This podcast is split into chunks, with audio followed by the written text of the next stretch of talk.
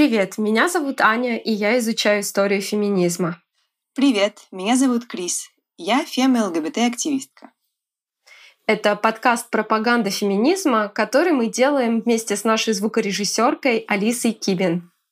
Нас можно не только слушать, но еще и читать в Телеграме, поддержкой которого занимается Юля Сергина. А также у нас по-прежнему есть Инстаграм, где вы можете следить за всеми последними новостями нашего подкаста. И у нас есть еще и Patreon, где вы можете поддержать нашу работу над подкастом. Мы хотим поблагодарить за поддержку наших трех патронесс Оксану Шест, Евгению и Арину Антонову. Ссылку на наш Patreon вы можете найти в описании этого выпуска. В этом выпуске мы поговорили про квир-кино со Стасией Коротковой, создательницей проекта «Квир-экран». Да, в этом эпизоде мы а, обсудили, что же такое квир-кино, а, ответили да, на вопрос, существовало ли квир-кино в СССР — и э, снимают ли квир-кино в России сегодня. Обо всем этом вы услышите в нашем разговоре со Стасией. Хорошего прослушивания. Привет, Стася. Спасибо большое, что ты согласилась с нами поговорить. Мы всегда начинаем разговор со знакомства небольшого. Расскажи о себе, чем ты занимаешься, считаешь ли ты себя феминисткой, и если да, то к какому течению относишь, если относишь? Сейчас я это пронервничаю чуть-чуть. Привет, я Стася Короткова. Я изучала кино в магистратуре в РГГУ. Затем довольно долго работала в индустрии кинопроката в России. Выпускала фильмы в кинотеатре. Потом какое-то время работала, занималась фестивалями. Сейчас работаю линейной продюсеркой в анимации. У меня есть немного правозащитного бэкграунда. И в свое время я довольно много волонтерила в ЛГБТ-организациях. Ну, вот это была для меня очень важная позиция. Феминизм в мою жизнь пришел уже позже, поэтому я как-то сразу попала в интерсек феминистки. В принципе, так себя идентифицирую до сих пор. Сегодня мы говорим про квир-кино. И я думаю, что, может быть, для кого-то из наших слушателей, слушателей все-таки, может быть, да, не до конца понятно, что же это такое квир-кино. А, Стася, можешь ли ты дать какое-нибудь определение этому понятию? Вот когда я думала о том, что такое квир-кино, я сразу так сформулировала для себя некоторые вопросы. Квир-кино — это кино про опыт ЛГБТК людей, или же это кино, которое сделано ЛГБТК-персонами, или это и то, и другое. Можешь как-то прояснить этот момент, а также рассказать, когда и где впервые появился этот термин? То есть, может быть, немножко рассказать о его истории. Ну, я, наверное, начну с маленького исторического экскурса. В США в конце 80-х годов появилось э, сразу несколько громких фильмов, и кинокритикиня Биру Берич про них писала, объединила их термином э, «новое квир-кино» – «New Queer Cinema». Вот, э, собственно, она автор вот этого названия. Это были фильмы, э, снятые в основном квир-людьми. Это было независимое кино, оно было радикально и по содержанию, и по форме. Оно часто переосмысляло историю, говорило про какие-то сюжеты, которые раньше были невидимыми. Персонажи были сложными, неоднозначными, часто не белыми, не принадлежащими к среднему классу. Эти фильмы появились э, во многом на фоне эпидемии ВИЧ. И, ну, плюс в тот момент сами кинокамеры как бы было довольно легко понять. То есть сам э, порог входа для того, чтобы начать снимать фильмы, уже был не так высок. Поэтому люди могли снимать просто инди-кино. Вот. Так появился сам термин, но сейчас он, конечно, употребляется не только по отношению к фильмам вот того временного периода, Сейчас это такой зонтичный термин, в который, с одной стороны, входят фильмы вполне себе мейнстримные, традиционные по структуре, которые просто так или иначе затрагивают ЛГБТ-тематику. Ну, примером будет, я не знаю, есть фильм э, «Молитва о Бобе», допустим. Это такая вот слезливая драма. Ее почему-то очень э, многие из российских, не знаю, даже в проекте «Дети 404» очень часто она упоминается как что-то, что как бы ЛГБТ-люди смотрят со своими родителями, чтобы донести до них что вот как бы надо поддерживать своих детей. Ну, это фильм, который абсолютно шаблонный, традиционный по структуре, просто его тема — это жизнь мальчика-гея и его отношения с родителями. Конечно, этот фильм в том смысле, в котором э, Руби Рич называла фильмы квир-кино, он бы, наверное, не, не пошел. То есть квир-кино — это как бы зонтичный термин, куда входят и просто фильмы о ЛГБТ-людях, э, и фильмы, которые используют квир как метод, как способ освоения темы, как что-то, что существует на территории эксперимента. Ну и само понятие квир, э, как известно, предполагает определенное ускользание от определений, но одновременно уже стало каким-то ярлыком и идентичностью самого по себе. И, наверное, для моего проекта «Квир-экран», который я определяю как вот попытку составить каталог квир-кино, может, этот, термин как бы скорее удобен как, как что-то, что включает сразу много значений. Потому что на самом деле в проекте я скорее ищу как бы какие-то следы квир-мотивов или репрезентации ЛГБТ-персонажей. Вот. Но в каком-то смысле квир-кино — это просто удобный зонтичный термин. Еще в целом квир-кино, наверное, удобный термин, потому что когда мы все-таки говорим про людей прошлого или про персонажей прошлого, мы не можем судить, как бы герои себя определяли. Ну, скорее всего, это было бы в терминах, которые сильно отличаются от э, наших сегодняшних представлений. Ну, собственно, вообще гомо, бисексуальность как идентичность – это относительно недавнее явление. Вот, поэтому квир в данном случае как слово помогает также ну, как-то безопасно определить вот весь этот размытый спектр, который сильно трансформировался за годы. А можем ли мы сказать, что квир, так же как, не знаю, например, когда мы говорим о женском письме, часто авторки, они рассказывают про то, что важно, чтобы письмо было не просто женским, а феминистским, а важно, как бы, чтобы форма была тоже другой, да, то есть не воспроизводить форму, там, например, поэтов начала Серебряного века, а какие-то новые формы, экспериментировать с формой и так далее. А сквир-кино — это тоже так? Мне кажется, да. Это, как минимум, это интересно замечать, пока смотришь эти фильмы. Как я уже сказала, сейчас, когда используют термин квир-кино, часто имеют в виду вполне себе традиционные фильмы, которые ну, нельзя было бы отличить от фильмов про цис-гетеро персонажей.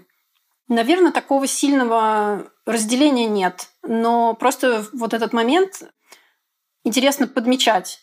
Это просто фильм на ЛГБТ-тематику или этот фильм каким-то образом квирный еще на уровне языка, структуры, самого подхода к теме и так далее. А расскажи, пожалуйста, про свой проект «Квир-экран».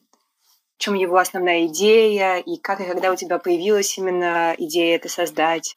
Чуть больше года назад на самоизоляции я придумала квир-экран, собственно. Просто мне захотелось создать что-то вроде хронологии, таймлайна фильмов, в которых есть следы репрезентации ЛГБТ-людей или какие-то квир-мотивы, какой-то отпечаток квир-чувственности особенный.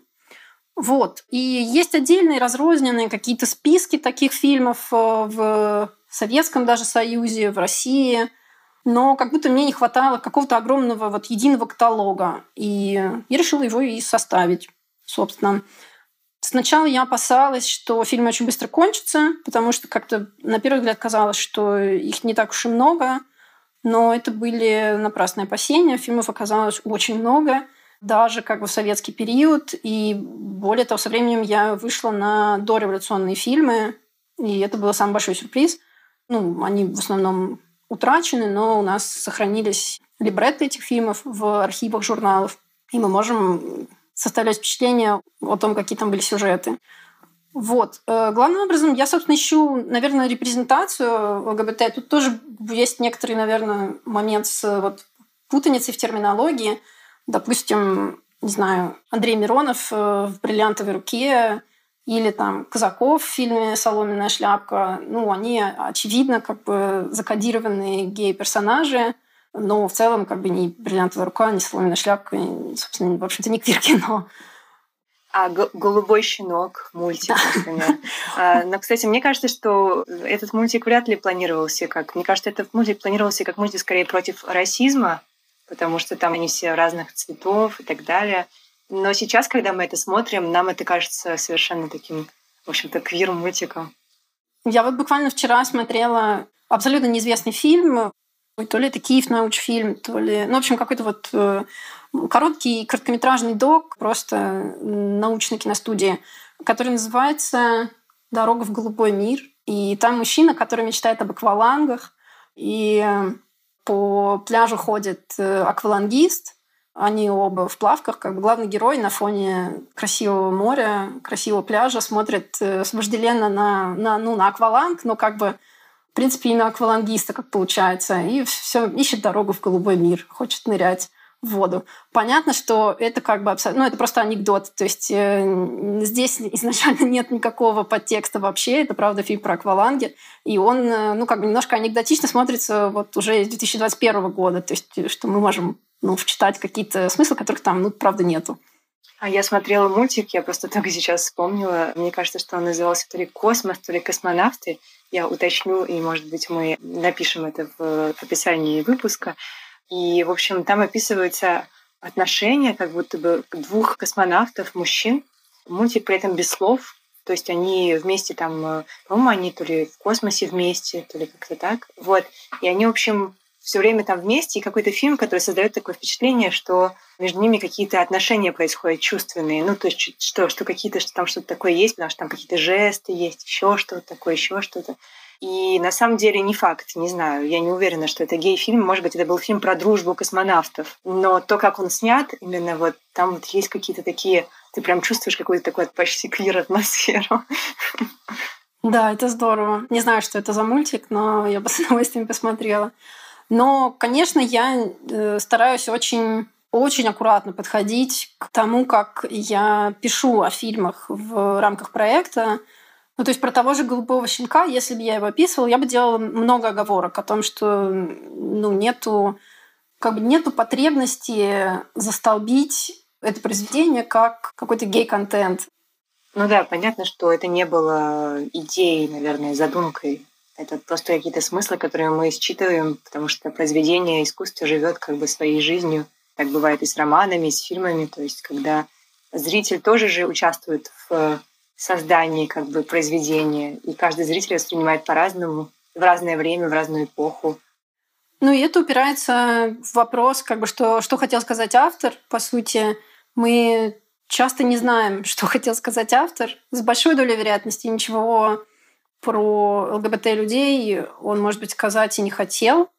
Но это не всегда настолько важно, потому что ЛГБТ-люди прошлом были всегда как среди э, создателей фильмов. Ну, кино, кино — это вообще коллективное искусство. То есть так или иначе вклад ЛГБТ-людей, если они даже были не на позиции режиссеров и режиссерок, он в фильмах все равно есть. Но ЛГБТК-люди были всегда и среди зрителей, и если есть какой-то фильм, который я в детстве смотрю по телевизору, и его же 50 лет назад в кинотеатре смотрел советский человек, который может быть, был не на сто процентов э, уверен в своей гетеросексуальности, это уже ну, как наша общая культура, это наша общая история. И то, что в фильм на самом деле можно что-то вчитать, или можно было что-то вчитать в прошлом, это уже как бы достаточно веская причина, возможно, называть его квир-кино. Ну, я понимаю, о чем ты говоришь, когда ты говоришь, например, про мультик про голубого щенка, да, ты поделала много оговорок. Мне кажется, я где-то видела на Фейсбуке в сообществе историков, я не помню уже дословно, кто и что и как там обсуждал, но суть была в том, что вот, посмотрите, они сейчас ищут квир там, где его не было, да. Мне кажется, что здесь может быть вот именно критика, да, автор этого сказать не хотел, а вы вот говорите, что это квир-кино. Какое-то это квир-кино, если автор совсем не был никакой квир-персоной, и вообще там ничего такого быть не может, вот. Поэтому я понимаю, наверное, что здесь вообще может быть критика. И вот да, я хотела как раз задать этот вопрос про то, что же хотел сказать автор. И мне кажется, что этот вопрос вообще, наверное, раздражать может, Потому что, да, я согласна абсолютно с Крис, что зритель — это тоже да, участник творческого процесса, Поэтому не только нужно задать себе вопрос, что хотел сказать автор, но что хотел считать зритель, например, да, и мне кажется, разные зрители считывают разные вещи. Я хотела процитировать несколько строк из программного поста квир-экрана, которые мне очень понравились, э, и вот которые так здорово отражают основную да, идею твоего проекта.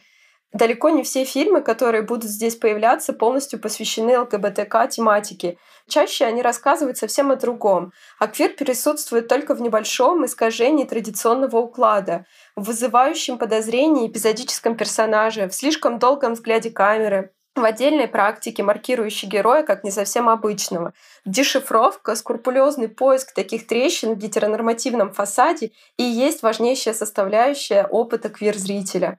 Мне показалось, что это здорово так э, вот описывает ту, э, ту тему, да, которую тоже мы сейчас обсуждаем, про вот эту э, дешифровка и опыт квир-зрителя.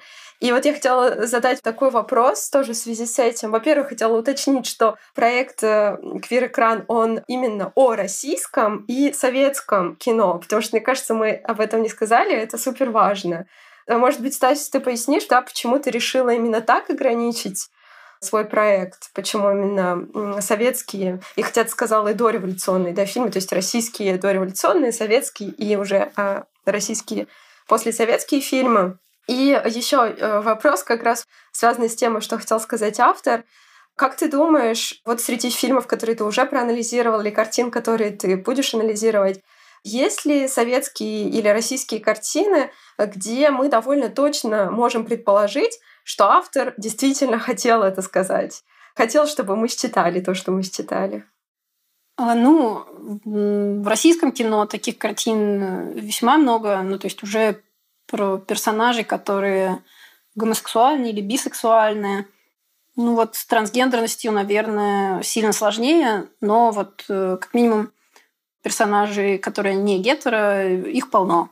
В кино, начиная уже с 90-х, наверное про советские фильмы. Ну, как минимум, мы можем, наверное, отметить фильмы, в которых есть персонажи гей, которые как бы закодированы вполне прямо через комизм. То есть э, то, что я уже упомянула, допустим, Андрей Миронов в «Бриллиантовой руке», если я правильно помню, там есть какой-то эпизод, где его как-то передергивает, когда он говорит про женщину. Или Михаил Казаков в фильме «Соломенная шляпка», где он мечтательно говорит про пастушка. А, или в «Полосатом рейсе» Лановой э, просто ну, писанный красавец э, в шарфике, который говорит э, своей спутнице про то, как красиво плывут купальщики в полосатом. То есть, как минимум, есть вот эта репрезентация через комизм, через некоторое высмеивание, что ли. Вот здесь, я думаю, мы можем вполне себе с уверенностью сказать, что люди ровно... На... В этом и есть как бы панчлайн шутки, что э, на это и сделана ставка создателей, что эти персонажи будут считываться как э, слишком женственные, какие-то недостаточно типичные мужчины для общего восприятия. Напомни, пожалуйста, какие еще были вопросы? Почему именно российское и советское кино, почему ты решила именно так ограничиться? Э, про ЛГБТ кино западное очень много всего написано. Я всегда его любила, я много его смотрела, и только спустя какое-то время до меня дошло, что я ничего не знаю про ЛГБТ-кино России. То есть какие-то только отдельные названия вроде приходят в голову, но как будто нету вот этого единого канона вот этих фильмов. И это интересно, какое-то слепое пятно, которое я даже не сразу осознала тем интереснее начать его как-то закрывать своими усилиями. Ну и плюс мне, наверное, в какой-то момент не хватало какой-то более личной точки входа в историю российского кино и советского. А вот эта идея разыскивать эти какие-то следы репрезентации, она меня реально захватила, и я просто начала смотреть все подряд. И очень как бы фанатично искать эти следы. Как вообще сегодняшняя ситуация с квир-кино в России соотносится вот э, с квир-кино в 90-е годы или в советское время? Как вообще оно развивается и развивается ли? И как ты думаешь, что именно поддерживает это развитие, а что, наоборот, ему мешает сейчас вот в современной России? Я здесь советую посмотреть обсуждения, которые организовывал ЛГБТ-кинофестиваль «Баковок» в онлайне последний год э, из пандемии часть своих мероприятий они перенесли в онлайн и вот сделали отличную серию эфиров как раз про квир-кино с 90-х, нулевых, после 2013 года. И вот отдельный эфир был как раз по советскому дореволюционному кино. Наверное, на основе вот этих лекций будет проще как-то прям со всеми основными названиями охватить общий массив. Что можно сказать про ситуацию с квир-кино сейчас? Ну, во-первых, у нас все еще действует дискриминационный э, запрет на гей-пропаганду, так называемую. И это, конечно, сказывается на снимаемых фильмах, на, на их тематике.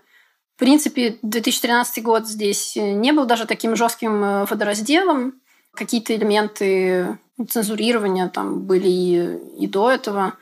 Но сейчас ситуация такая, что в мейнстримных крупных фильмах многогранных, интересных, главных э, персонажей, которых мы можем считать как ЛГБТ, в принципе, нету. Они иногда мелькают на вторых ролях.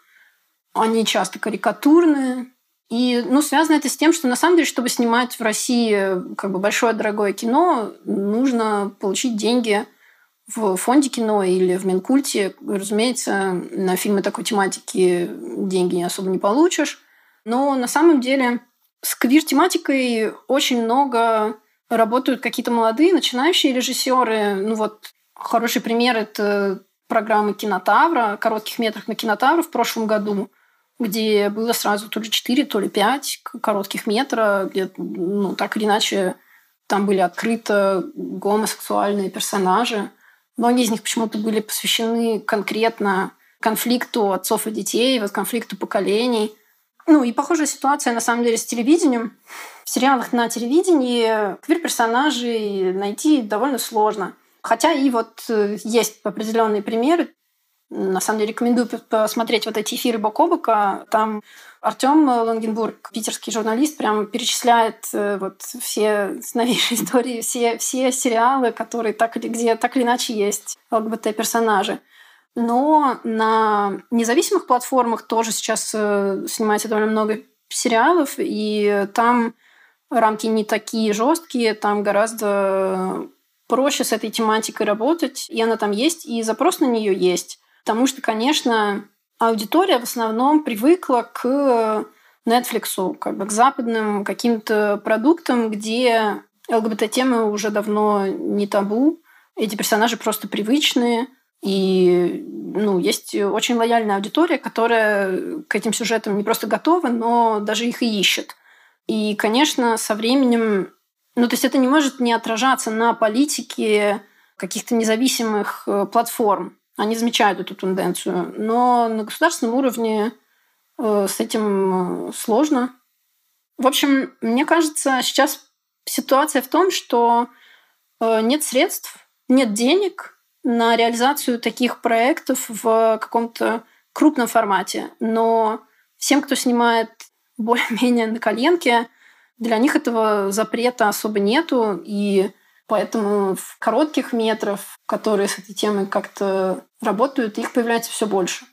Мне вспомнился э, фильм один, который я смотрела, «Зимний путь» называется, и там э, вот есть э, явно такая как бы гей-тематика, не очень ярко выраженная. Фильм про дружбу оперного певца и гопника. Российский фильм. Не помню, к сожалению, режиссеров. Э, два режиссера, там, э, мужчина и женщина. Вот.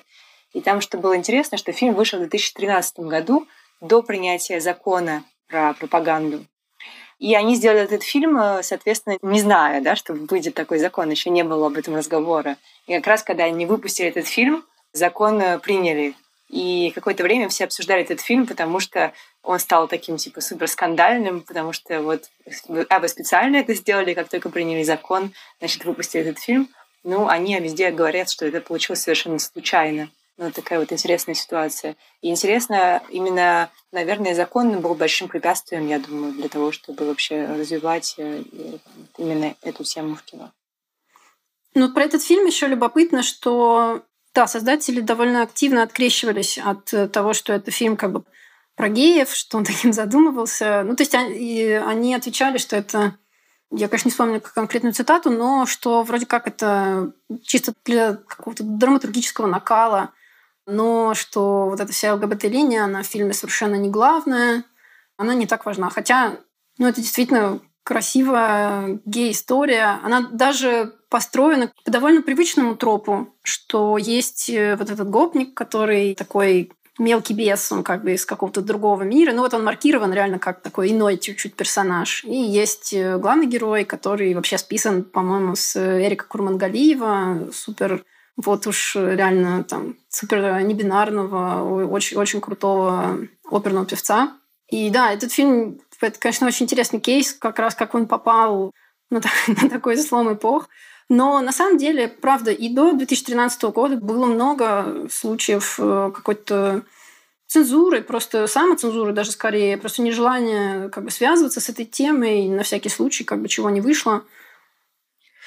Вот ты когда говорила про советские фильмы, и ты там упоминала, да, что иногда а, вот квир-персонажи, они изображаются в таком а, как бы сатирическом ключе, то есть э, их скорее высмеивают, как бы высмеивают их э, инаковость, высмеивают их как бы несоответствие, там, э, например, вот маскулинности, да, как, как можно сказать, там, гегемонной маскулинности. Я совсем не разбираюсь в, этом вопросе, совсем не специалистка, но вот у меня сложилось такое впечатление, что если раньше мы встречали картины, где присутствуют да, квир-персонажи, а, квир-люди а, в качестве персонажей, то они скорее были там либо как-то сатирически оформлены, либо это были какие-то там а, такие персонажи функции, типа как там до этого еще женщины были там персонажи функции, ну и до сих пор, в принципе. Такая функция типа там мой друг гей, с которым я живу вместе, да? Или еще там, я не знаю, насколько это вообще а, характерно для а, вот российского кино, но вот у меня сложилось такое впечатление, что мировой, в смысле западный, да, в основном кинематограф, он а, вот от этой стадии как бы перешел к углублению персонажей, к вот этому избавлению от шаблонности и к раскрытию какому-то персонажей. Квир-персоны становятся главными персонажами, персонажками. Так ли это вообще э, в мировом кино? И можно ли сказать, что вот в российском современном кино мы видим такую же тенденцию? Так, сейчас подумаем. Ну, в истории вообще репрезентации ЛГБТ-людей действительно есть прямо несколько мощных тропов. С одной стороны, комизм, да, там использование кроссдрессинга, допустим, просто для гэговости, для как бы создания каких-то комедийных ситуаций. И это одна из как бы проблем, с которыми я сталкиваюсь, пока веду квир-экран, что как грамотнее про это говорить, что это не совсем как бы репрезентация-репрезентация может быть, но тем не менее это как бы фильмы, которые в свое время могли смотреть э, люди, которые, допустим, возможно, понимали про себя, что им не подходит э, предписанное мужское или женское, которое от них ожидается, и они могли свой опыт соотносить с этими фильмами, даже если это просто нелепый гэг, который как бы создан изначально просто ради шутки. Есть мощный троп, э, который был вот как раз характерен для Америки времен Кодекса Хейса. Это о том, что в фильмах были персонажи, насчет которых были сделаны достаточно как бы явные намеки, что это лесбиянка или это гей, но они обязательно были злодеями, и их ориентация была как бы частью их некоторой инаковости и какого-то как будто извращения их натуры. То есть это были, ну, не знаю, для Хичкока, вот, например, у него прям есть ряд фильмов, где есть как бы безумные или крайне злые персонажи, про которых мы понимаем, что, наверное, они не совсем гетеро, и это как бы все складывается в какой-то единый образ. Также это персонажи, которые просто супер несчастные, очень плохо кончают, обязательно умирают в конце фильмов, влачат какое-то печальное, жалкое существование. И действительно, все это в основном в западном кино во многом осталось в прошлом. Про российское кино сказать сложно. Ну, как раз для 90-х, для нулевых даже у нас был очень характерен вот этот троп маркирование потенциально ЛГБТ-персонажей как каких-то иных, как людей из какого-то другого мира. Есть фильм «Я люблю тебя», про любовный треугольник, и там, значит, человек, который носит э, вот сумятицу, который как бы этот э, не гетеросексуальный любовный треугольник организует, это калмык, который при этом почему-то он в фильме, в общем, вообще очень странный. Поет он при этом песней «Увезу тебя в тундру», и как бы, как бы он сделан как такой э, супер характерный чужой, чужак, пришелец. Есть фильм «Сотворение Адама», где тоже персонаж, про которого вполне ясно, что он испытывает влечение к мужчинам, и он реально просто с небес. Ну, он ангел. Вот эти тенденции, они были долгое время, а сейчас даже довольно сложно сказать, на каком материале, как бы, в принципе, оценивать то, как репрезентация выглядит в кино сейчас. Есть ощущение как бы водораздела, есть э, некоторый официальный мир, э, некоторое официальное мейнстримное кино, где главный э, персонаж, который не плоский, а глубокий, с какими-то своими переживаниями, собственной историей, собственной мотивацией, в принципе, кажется невозможен. Есть маленькое инди-кино или сериалы, в которых, кажется, это все уже появляется, и оно есть. И всегда было. Наверное, для артхауса это более какая-то привычная, что ли, территория. Но мне кажется, в российской ситуации как-то получается, что все упирается в финансирование. А можешь, пожалуйста, рассказать про свои любимые фильмы и, может быть, какие-то привести, да, кейсы, где там как-то раскрывается квир-тематика? Ну, наверное, больше всего я люблю вот весь блок дореволюционных фильмов, потому что это какие-то самые ценные находки. То есть вообще довольно прикольно представлять, что вот э, больше ста лет назад на экранах были персонажи, которые однозначно были заявлены как не гетеросексуальные. Вот здесь есть, э, ну, как бы реально супер интересный кейс Николая Барабанова. Это женский имперсонатор балерин, который, э, ну, он был очень популярен в Петербурге в свое время. То есть это был дрэк-квин, который э, делал танцевальные номера балетные.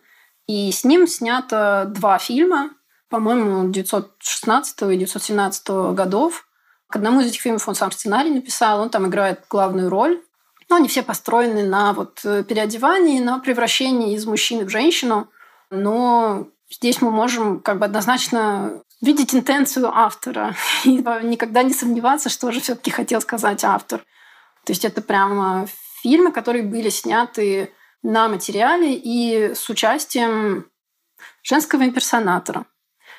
Или есть фильм э, «Когда пробуждается зверь». Это тоже 1917 год. И там одна из э, центральных персонажей э, – женщина, про которую сказано, что она слыла большой оригиналкой и не признавала мужчин. И в какой-то момент по фильму она говорит, что она принадлежит к третьему полу что в то время был примерно как термин «квир». В принципе, в него довольно много что входило. Ну и помимо дореволюционных, наверное, мне очень э, дорог кейс вот с фильмом «Жизнь женщина». Я недавно его нашла. Это казахский фильм, ну, он считается еще, еще советским, он 91 -го года. Это фильм про колонию в Казахстане. Главная героиня казашка. В фильме вообще очень много персонажек не славянской внешности, много цыганок. Он снят в стенах реального СИЗО, в реальной колонии. И там очень много супермаскулинных женщин. То есть э, в, вообще в российском кино, да и вообще в кино, мне кажется, я прям ловлю себя на мысли, что очень непривычно видеть в кадре столько неженственных женщин. Ну и там, конечно, ЛГБТ-тематика заявлена достаточно прямо. Ну и самое интересное, про этот фильм, что, видимо, его когда выпускали на кассетах, э, на прилавке, ему поменяли название, чтобы, видимо, он э, как бы активнее продавался, назвали его «Женская тюряга», поставили на обложку как бы какой-то суперпорный кадр, который, в принципе, не из фильма. И можно себе представить, как бы, как были разочарованы те, кто купил женскую тюрягу для того, чтобы посмотреть на как, какое-то сексуализированное насилие, а получил э, тяжелую, сложную э, социальную драму про как бы тяжелый быт э, вот заключенных женской колонии, про моральный выбор перед ними и попытку сохранить вот достоинство в рамках системы. Это, конечно, потрясающе, что такое сняли в... Ну, понятно, что это уже СССР конца 80-х, начала 90-х, но все равно это, конечно, потрясающе, потому что Вот как раз э, феминистские диссидентки из Ленинграда, они тоже писали про гомосексуальность в тюрьме, про женскую тюрьму вообще, и про отношения, которые там складываются, гомосексуальность и так далее. Так вот их 10 лет назад за это выслали из страны. И как бы, да, интересно. Я сейчас как раз открыла э, вот этот, ну, погуглила этот фильм, да, э, обложка просто потрясающая. Он называется еще «Острый сюжетный фильм». Стася, что бы ты посоветовала э, почитать, послушать, посмотреть э, нашим слушательницам, слушателям и небинарным персонам, которые тоже слушают наш подкаст? Э, конкретно про квир-кино в России не так много, в общем-то, написано. Есть э, классная довольно старая книжка «Битекстуальность и кинематограф» под редакцией Альмиры Усмановой. Она очень интересная. Там в основном про западные фильмы, но просто круто, что все авторки исследований с постсоветского пространства.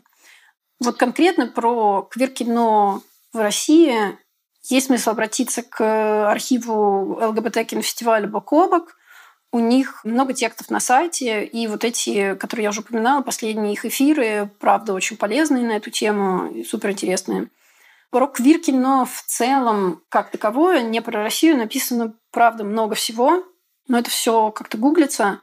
Конкретно про квир и историю России я советую книгу «Гомосексуальное влечение в революционной России. Регулирование сексуально-гендерного диссидентства» Дана Хилли. Ну, это самая, как бы, самая основная, реально, огромный труд на эту тему.